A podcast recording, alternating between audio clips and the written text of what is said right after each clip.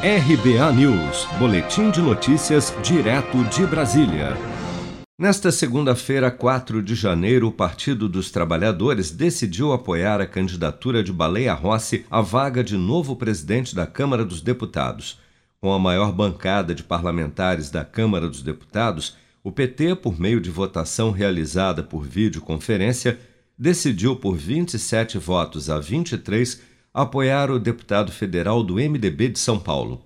O líder do Partido dos Trabalhadores na Câmara, deputado Enio Verri, declarou que a decisão foi tomada pois Baleia Rossi assumiu compromissos em defesa à democracia e que para o PT é fundamental apoiar um candidato que não seja respaldado pelo presidente Jair Bolsonaro. E também em cima de um rol de compromissos que ele assumiu em defesa da democracia, dos trabalhadores de emprego, de renda emergencial e de outras políticas que farão a diferença na vida do povo brasileiro. Para o Partido dos Trabalhadores, é fundamental derrotar Bolsonaro em todos os sentidos. Baleia Rossi é o candidato escolhido pelo bloco comandado por Rodrigo Maia, atual presidente da Câmara dos Deputados. Até o momento, 11 legendas manifestaram apoio ao deputado do MDB, que terá como adversário o deputado líder do Centrão e favorito do presidente Jair Bolsonaro, Arthur Lira.